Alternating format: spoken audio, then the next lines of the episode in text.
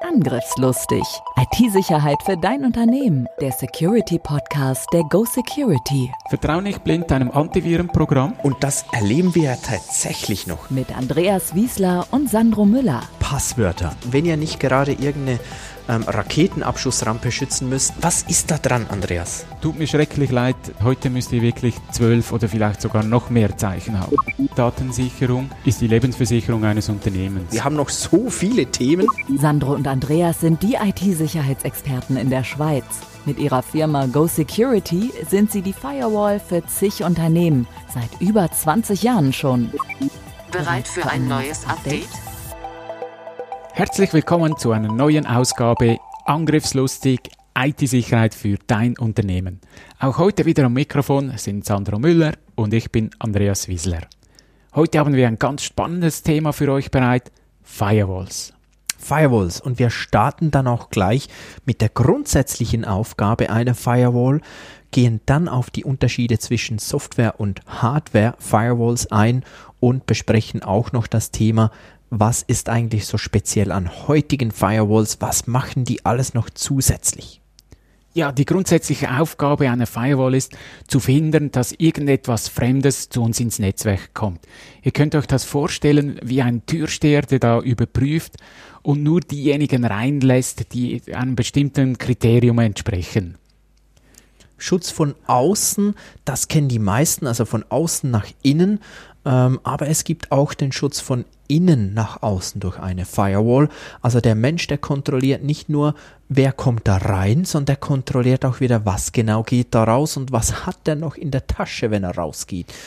Das ist ja vor allem wichtig. Was nimmt er noch mit? Genau, ja. genau. Dann ähm, auch ein wichtiger Punkt, die Firewall ist häufig so der Single Point of Failure. Buzzwords. Buzzwords. Single Point of Failure, was ist damit genau gemeint? Damit ist gemeint, dass ähm, immer wichtiger die Schnittstelle zum Internet äh, wurde und damit auch die Firewall, weil die Schnitt oder weil die auf dieser Schnittstelle sitzt. Und äh, jetzt ist es so, wenn diese Schnittstelle oder die Firewall dann eben nicht mehr da ist, ihren Dienst nicht mehr tut, habe ich auch das Internet nicht mehr. Und äh, egal ob im Zusammenhang mit Homeoffice oder auch um zu arbeiten innerhalb der Firma mit all den Cloud-Services und so weiter, wurde das enorm wichtig. Und deshalb klassischerweise heutzutage hat man da auch mehrere Firewalls im Einsatz parallel, dass wenn auch ein Gerät ausfällt, dass da trotzdem noch der Internetverkehr funktioniert. Ihr könnt euch das vorstellen wie das letzte Gerät, bevor es dann mit dem Kabel, sei es Glasfaser oder ein sonstiges Kabel, ins Internet geht. Also verbindet das Internet mit eurem Heimnetzwerk, mit dem Firmennetzwerk als diesen Single Point of Failure, dieses Single Point of Contact könnte man es auch nennen mit dem Internet. Genau. Also das heißt, die grundsätzliche Aufgabe von einer Firewall ist die Kontrolle des Netzwerkverkehrs. Ähm, wir haben schon gelernt, nicht nur von außen nach innen, sondern auch von innen nach außen. Wie macht sie denn das, Andreas? Ganz klassische Firewalls haben zwei Regeln. Und zwar nämlich von außen nach innen alles blockieren, innen nach außen alles zulassen. Das sind ganz klassische äh, Heim-Firewalls, die ich zu Hause habe. Und das geht natürlich für Firmen nicht. Wie Sandro vorhin gerade erwähnt hat, auch von innen nach außen muss die Regel gelten, alles ist gesperrt. Und dann definiere ich selber sogenannte Regeln, was ist erlaubt und was nicht. Das heißt, ich gebe jeweils an, von wo nach wo ist etwas erlaubt. Wenn wir ein paar Fachwörter brauchen, zum Beispiel von einer IP-Adresse, das kann ein Server zum Beispiel sein, unser Mail-Server. Dann ein Port. Der Port könnt ihr euch wieder im Briefkasten vorstellen. Die sind auch normiert. Bei Mails wäre es jetzt der Port 25 zu einem Ziel. Und der Mail-Server kommuniziert mit anderen Mail-Servern. Also gebe ich die Regel ein. Mein Mail-Server darf mit anderen Mail-Servern im Internet kommunizieren. Das wäre jetzt so ein Loch in dieser Firewall aber nur wenn er eben über den Port 25 geht. Also klar, da sind noch ein paar andere Ports dahinter für die, die sich damit gut auskennen, aber für, über den Port 25 und eben nur E-Mail in Absicht hat und nicht irgendwas anderes. Genau. Und das meinen wir auch mit diesem Einschränken. Ich mache dann nicht ein Any, ja, du darfst jetzt auf alles äh, kommunizieren, auf jeden Server, auf jeden Port. Das wäre extrem gefährlich. Das sieht man dann doch aber häufig, dass man das nicht allzu fest einschränkt, sondern einfach sagt, ja, ich schränke mal ein bisschen ein und dann viel einfacher ist, ja, du darfst mal. Genau. Es muss ja laufen das ist so der erste Schritt. Der ist auch legitim. Es muss mal laufen. Aber im zweiten Schritt muss ich wirklich hingehen und das einschränken auf das absolut Notwendige. Unbedingt, sehr wichtig. Übrigens, ähm, vielleicht, falls es so ist, dass ihr euch fragt, ja, jetzt haben die gesagt, von außen nach innen, da darf nichts gehen, da ist alles zu, da könnte ich ja gar nicht im Internet surfen, weil da könnte ja der Webserver von Zalando oder wo ihr auch immer euch häufig bewegt, könnte ja gar keine Antwort geben und hä, wie soll das gehen? Wollen wir da vielleicht noch kurz äh, erklären, wie das gemeint ist, Andreas? Ja, sehr gerne. Und zwar ist das so, dass der Server sich das merken kann, äh, Entschuldigung, die Firewall sich das merken kann. Also ihr baut eine Verbindung auf und dann führt diese Firewall eine Liste. Ah, der Andreas, der hat jetzt auf dieser Webseite das und das angeschaut. Und wenn jetzt die Antwort vom Server kommt, ein Bild, ein Text, dann geht er wieder in seine Liste rein und sieht, ah ja, Andreas hat ja dieses Bild bestellt und lässt das wieder rein. Also es darf trotzdem was rein, einfach nicht von außen initiiert. Es muss eigentlich von innen initiiert werden. Dann darf das gehen. Ist das Genau, und da führt er wirklich riesige Listen, wer was bestellt hat, damit die Bestellung dann auch am richtigen ausgeliefert wird. Ja, genau. Und äh, für alle, die jetzt sagen, ja, Moment, aber das ist ja eigentlich eine Firewall, macht ja viel, viel mehr. Dazu kommen wir noch, dazu kommen wir noch. Ähm, einfach mal mitnehmen an dieser Stelle, das ist so die Grundaufgabe der Firewall. Also als Grundaufgabe macht die wirklich nicht mehr, als einfach zu prüfen, was kommt von wo, wohin und habe ich irgendwo so eine Regel, eine Firewall-Regel, die besagt, ich darf das oder eben, wenn nicht, dann kommt da meistens die große Endregel, die sagt alles andere, ne. Genau. Wir werden auch oft angesprochen, ja, Hardware-Firewall, ich habe ja jetzt, brauche ich noch eine Software-Firewall. Ich denke, wir müssen mal die Unterschiede aufzeigen. Was ist denn der Unterschied, Sandro? Der Unterschied ist, äh, wie es schon heißt, die Hardware Firewall. Das ist eigentlich eine eigene Hardware. Das heißt, ein eigenes Gerät. Äh, man spricht dann häufig auch von einer Appliance, die wirklich nur die Aufgabe hat, Firewall zu machen. Und eine Software Firewall klassischerweise, die hat dieselbe Aufgabe, die macht dasselbe, ist aber beispielsweise installiert auf einem Laptop. Das heißt, es ist nicht ein eigenes Gerät, sondern auf dem Laptop selbst installiert. Ja, und solche Firewalls sind lange verpönt gewesen. Microsoft hat das äh, mit XP, mit dem Service Pack 2, hat die Firewall eingeführt. Ganz eine einfache Firewall, die konnte wirklich nur von außen nach innen filtern. Da war noch gar kein Thema von innen nach außen. Und so hat das langsam den Weg auf den Rechner gefunden. Und heute bei Windows 10 zum Beispiel ist die standardmäßig drauf, das bekommt ihr gar nicht mit, die läuft einfach im Hintergrund. Vorsicht übrigens, bei Mac bin ich nicht ganz sicher, ob die standardmäßig aktiviert ist. Hat auch eine, weißt du das zufällig? Ja, die ist nicht. standardmäßig nicht aktiv eben doch, die ist nicht aktiv. Also dort müsst ihr die manuell einschalten, bei äh, Windows nicht.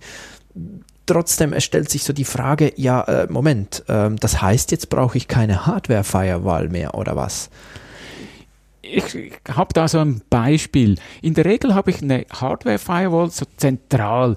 Jetzt bei mir im Heimnetzwerk wäre das vom Provider zum Beispiel im Router integriert und schützt mein Netzwerk. Wenn ich aber in meinem Netzwerk drin bin, habe ich keinen zusätzlichen Schutz mehr. Und sobald die Kinder dann auch einen Rechner bekommen, sie haben vielleicht ein Tablet, sind in meinem eigenen Home-Netzwerk, dann weiß ich ja nicht, was meine Kinder machen. Wenn denn die ein Virus haben, möchte ich ja natürlich den nicht auch bei mir haben.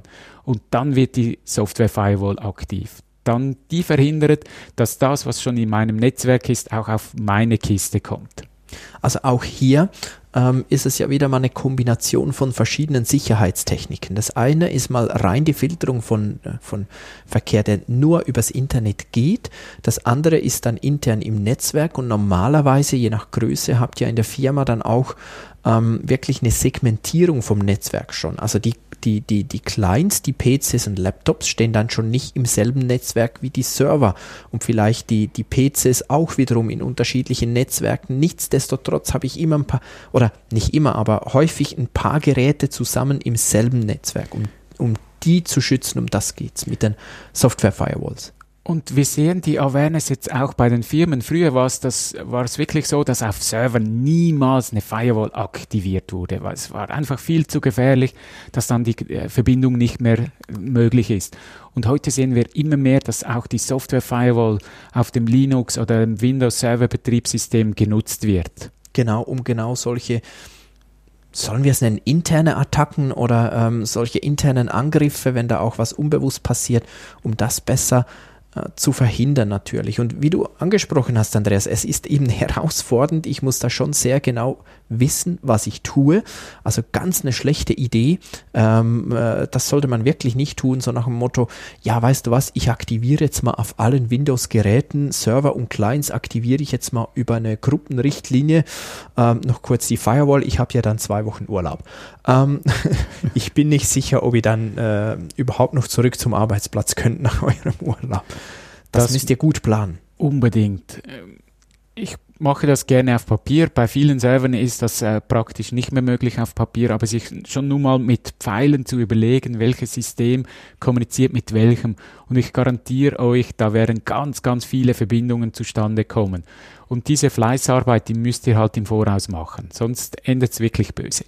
Und es ist häufig wie auch bei vielen anderen Dingen, nicht immer können euch die Lieferanten, also die Softwarelieferanten und Hersteller da wirklich helfen. Manchmal ist es mühsam, ihr müsst da mehrmals anklopfen, ihr müsst manchmal auch Try and Error, ähm, obwohl das natürlich nicht die beste Variante ist, weil manchmal geht das drei Wochen gut und dann kommt der Spezialfall und dann geht es nicht mehr gut.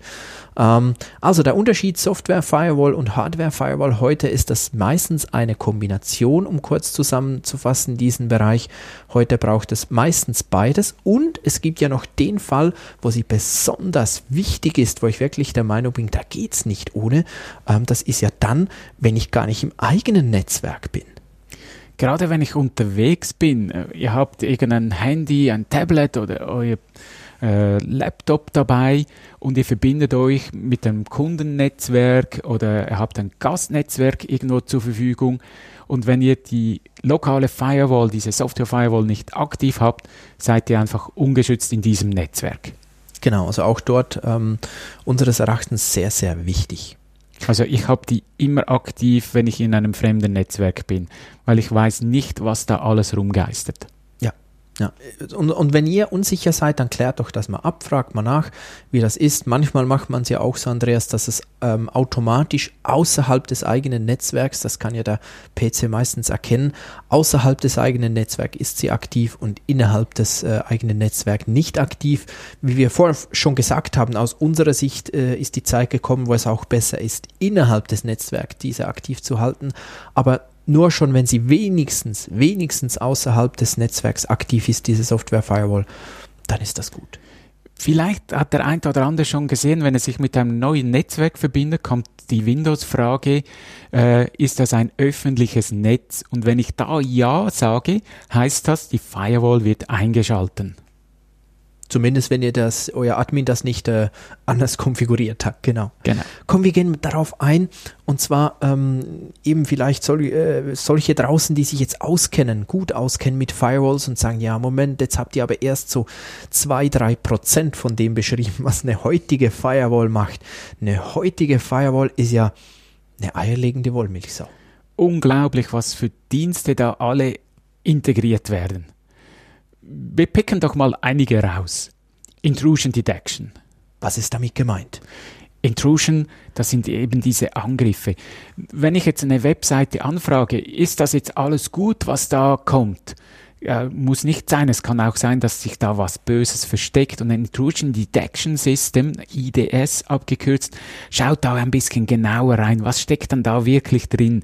Könnte das ein Hacker sein, der kommt und uns angreifen will? Genau. Also versuch da noch viel, viel tiefer reinzugehen. Das ist übrigens ganz wichtig, das sogenannte eben IDS, Intrusion Detection System. Ähm, das weiß dann zwar, dass da ein Angriff war, es schützt euch aber nicht davor. Es gibt nämlich auch noch nach das IDP. Genau, das Prevention. Und dann wird diese Verbindung geblockt. Äh, IPS meine ich, also äh, Intrusion Prevention, so, genau. Genau. Und da hat man dann natürlich schon äh, ein bisschen, Res also ich persönlich habe großen Respekt, das einfach zu aktivieren, ohne genau zu wissen, welche Verbindungen dann geblockt werden. Ja, nur wenn euch das verkauft wird als IDS-seitiger Schütz, nee, dann wisst ihr nur, ob, ob, was vorgefallen ist oder nicht. Das zu unterscheiden auf der anderen Seite, wie du sagst, ähm, das Ganze ist so komplex, man kann nicht immer so einfach erkennen, ist es ein Angriff oder nicht. Ja, nicht alle Hersteller ähm, halten diese Protokollvorschriften ein und missbrauchen dann ein Protokoll für irgendetwas und dann schlägt mein Prevention System an und blockiert mir eine ganz wichtige Verbindung und das wäre dann ganz schlecht.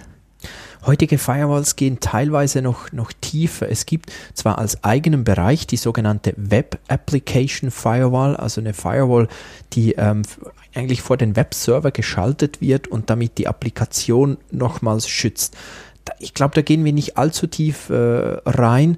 Ähm, die Grundidee ist, könnt ihr euch vorstellen, wenn es eine Schwachstelle gibt in der Web-Applikation, dann könnte oder im besten Fall schützt dann die diese WAF, diese Web Application Firewall trotzdem, obwohl die Schwachstelle da ist. Das ist so ein zusätzlicher Schutz, um gewisse ähm, äh, Schwachstellen, die halt trotzdem da sind, äh, nicht, nicht mit großen Auswirkungen im Netz zu haben wird auch sehr gerne gemacht, wenn ich ein System nicht aktualisieren kann, weil es noch nichts gibt.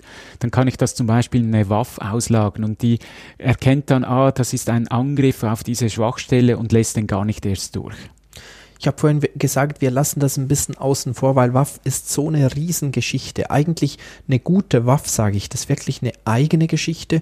Und da habe ich jemanden angestellt, der sich ist etwas plakativ und stimmt nicht ganz, aber ich sag mal, der sich den ganzen Tag nur um das Ding kümmert, diese WAF streichelt und, und den Webserver streichelt und guckt, geht's denen gut, was muss ich noch anpassen. Als sehr eine anspruchsvolle Geschichte, WAF wirklich gut zu machen. Deshalb manchmal integriert so benannt, aber das ist kein richtiges WAF, sag ich mal.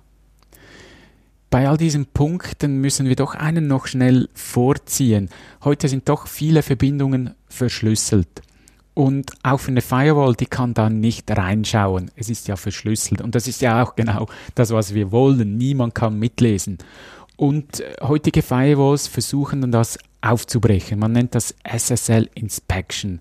Das heißt, die beenden die verschlüsselte Verbindung, schauen rein, ob da alles gut ist und falls ja, verschlüsseln sie das wieder neu und geben es dem Client. Und obwohl sich das sehr sinnvoll anhört, es ist stark umstritten, weil die Idee einer solchen SSL-Verschlüsselung, beispielsweise mittels HTTPS, wenn ihr, äh, sagen wir, E-Banking oder was auch immer macht, dann ist ja die Idee, dass das von eurem PC bis zum Server der Bank verschlüsselt ist. Nicht, dass da einer noch reinschauen kann. Das ist ja die Idee, dass das nicht geht. Deshalb sehr umstritten. Und gerade Banken äh, schauen darauf, wurde die Verbindung irgendwo unterbrochen und dann kann ich gar kein Online-Banking machen. Und dann muss der Administrator wieder Ausnahmen definieren, also bitte bei Banking-Verbindungen bricht das nicht auf. Genau, also SSL Inspection, ob sinnvoll oder nicht, ich glaube, das ist sehr anwendungsbezogen, da müsst ihr selbst das mal genau anschauen. Manchmal kann das vielleicht Sinn machen, manchmal vielleicht besser nicht. Ist ja häufig, ich kenne das auch von unseren Kunden, dass die dann, wenn sie es einsetzen, häufig sagen, nicht für alle Verbindungen, nur genau. für einzelne es braucht auch extrem viel Performance. Also die Leistung der Firewall wird da richtig geplagt. Wenn ganz viele verschlüsselte Verbindungen sind, muss ich die ja alle entschlüsseln, anschauen, wieder verschlüsseln.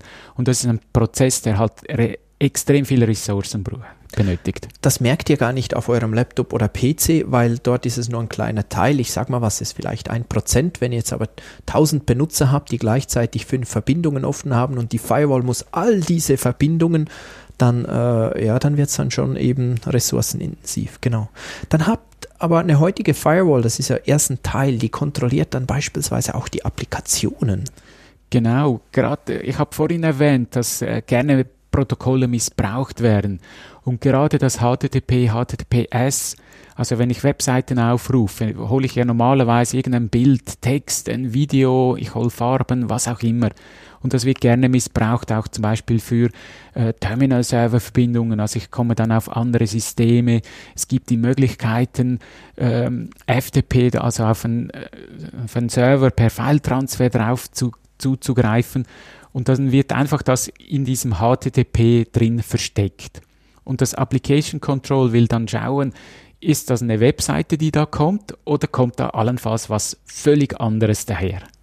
Du weißt ja, wer das überhaupt ausgelöst hat, dass das nötig wurde, oder? Das war Skype. ähm, als Skype noch nicht Microsoft gehört hat, ähm, haben die genau damit gearbeitet. Das war fast egal, wie die Firewall konfiguriert war. Skype ging nahezu immer und brachte die Admins wirklich zur Verzweiflung. Dort hat das so angefangen, meine ich. Ja, auch so ein Teamviewer zum Beispiel hat eigentlich einen eigenen Port, das haben wir vorhin ja mal kurz erwähnt, diesen, diese spezielle Nummer und äh, wenn diese gesperrt ist in der Firewall, und das wird praktisch immer der Fall sein, dann nehme ich halt 80443, das wäre HTTP, HTTPS. Genau, genau. Antivirus, ähm, warum jetzt Antivirus auf der Firewall? Ist das nicht was Separates? Ich denke, es ist eine gute Möglichkeit, das an verschiedenen Stellen zu machen. Das heißt, bevor überhaupt der Virus auf dem Rechner, auf dem Server ist, habe ich den schon rausgefiltert. Darum dies zentral zu machen, ist natürlich eine ganz clevere Idee. Clevere Idee und herausfordernd gleichzeitig, weil wie wir vorher schon angesprochen haben, immer mehr ist verschlüsselt. Auch E-Mails sagen wir eigentlich, hey, die müssen heute verschlüsselt sein, bitteschön. Ähm, und, äh, ich sage mal, die Bedeutung ist nicht mehr gleich meines Erachtens. Und dennoch sehe ich das schon auch so, wenn das noch geht, dort wo es könnte, sicherlich sinnvoll. Ja. Einen haben wir noch auf unserer Liste, Content Filtering. Das heißt, äh, wenn ich Mitarbeitende habe, die gehen ins Internet, dann dürfen die doch nicht auf alle Webseiten. Also ich kann dann bestimmte Kategorien sperren. Ich könnte zum Beispiel Newsseiten, Facebook oder ich könnte auch Pornoseiten sperren, dass das nicht angeschaut werden kann. Also da verhindere ich, dass bestimmter Content angeschaut werden kann. Meiner Erfahrung gibt es eine Abteilung, die dann fast immer ganz viele Ausnahmen hat. Marketing. Genau, die müssen ja auf Facebook, Twitter und Co. kommen und dann gibt es wieder Ausnahmen für die. Genau. Ihr merkt, ähm, wenn wir von den heutigen Firewalls und deren Möglichkeiten sprechen, dann sprechen wir plötzlich nicht mehr von diesen Grundaufgaben, sondern wirklich von enorm vielen Zusatzaufgaben. Und meine Erfahrung ist, Andreas, tatsächlich, dass die Hersteller immer mehr integrieren. Hat auch damit zu tun, vor 20 Jahren wäre das von den Ressourcen her von einem solchen Gerät gar nicht möglich gewesen. Heute geht das. Um, und es wird immer komplexer und immer anspruchsvoller, so eine Firewall zu konfigurieren. Sie wird damit aber auch anfälliger. Definitiv. Da ist ja dann wirklich der, dieser Single Point of Failure. Wenn denn da was ausfällt, dann ist alles weg. Und die Hersteller preisen das natürlich groß an, diese verschiedensten Funktionen mit Next Generation Firewall, UTM, Unified Threat Management, also Deep Inspection, Deeper Deep Inspection, Inspe Deepest ja. Inspection, keine Ahnung was alles. Genau oft auch als zusätzlicher Service. Also ich muss dann bezahlen, gerade so Content Filtering. Äh, diese Listen, die werden gepflegt von den Herstellern. Also ich muss nicht je, selber jede Seite eintragen, sondern es ist ein Abo-Dienst, wo ich täglich, wöchentlich Updates bekomme von guten und schlechten Webseiten. Und bevor ihr jetzt ähm, einen schlechten Eindruck von uns habt und denkt, ey, die haben jetzt das äh, so richtig durch den Kakao gezogen, nee, das war nicht die Absicht. Also durchaus sind diese Aufgaben auch sinnvoll. Meine persönliche Meinung ist aber nicht immer.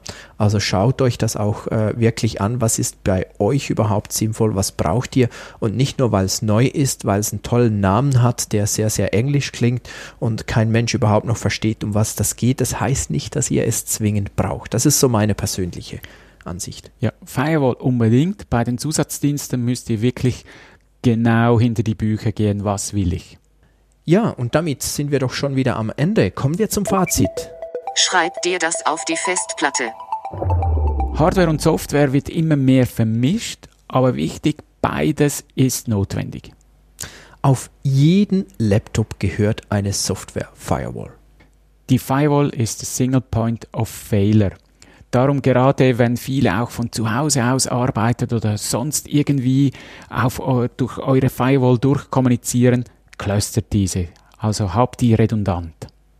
Eine Firewall ist heute eine eierlegende Wollmilchsau. Die kann sehr, sehr vieles, auch wirklich tolle Dinge, aber nicht alles brauchst du. SSL Inspection, das Hineinschauen in Pakete, ist höchst umstritten. Es gibt kein richtig oder falsch. Schaut das für euch genau an. Und ganz wichtig, die Regeln so gut wie möglich einschränken. Wir sagen manchmal etwas provokativ, das stimmt nicht ganz, aber die Any-Regel, also überall hin, das gilt nur für Regeln, die verbieten und nicht für Regeln, die erlauben. Danke vielmals, dass du auch heute wieder mit dabei warst. Falls du es noch nicht gemacht hast, bitte abonniere uns. Wir freuen uns natürlich über viele Bewertungen. Hast du Fragen, Ergänzungen, Kommentare, schreib uns. Wir gehen gerne bei weiteren Folgen darauf ein oder schreiben dir auch direkt zurück. Danke vielmals, dass du dabei warst. Mach's gut. Tschüss. Tschüss. Angriffslustig. IT-Sicherheit für dein Unternehmen. Der Security Podcast der Go Security. Wie schütze ich mich vor Cyberkriminellen? Welche Passwörter sind sicher? Und was kann passieren, wenn ich gehackt werde? Bleib dran, abonniere jetzt den Podcast. Mehr Antworten gibt es in den nächsten Folgen mit Andreas Wiesler und Sandro Müller. Weitere Updates und Tipps auf gosecurity.ch.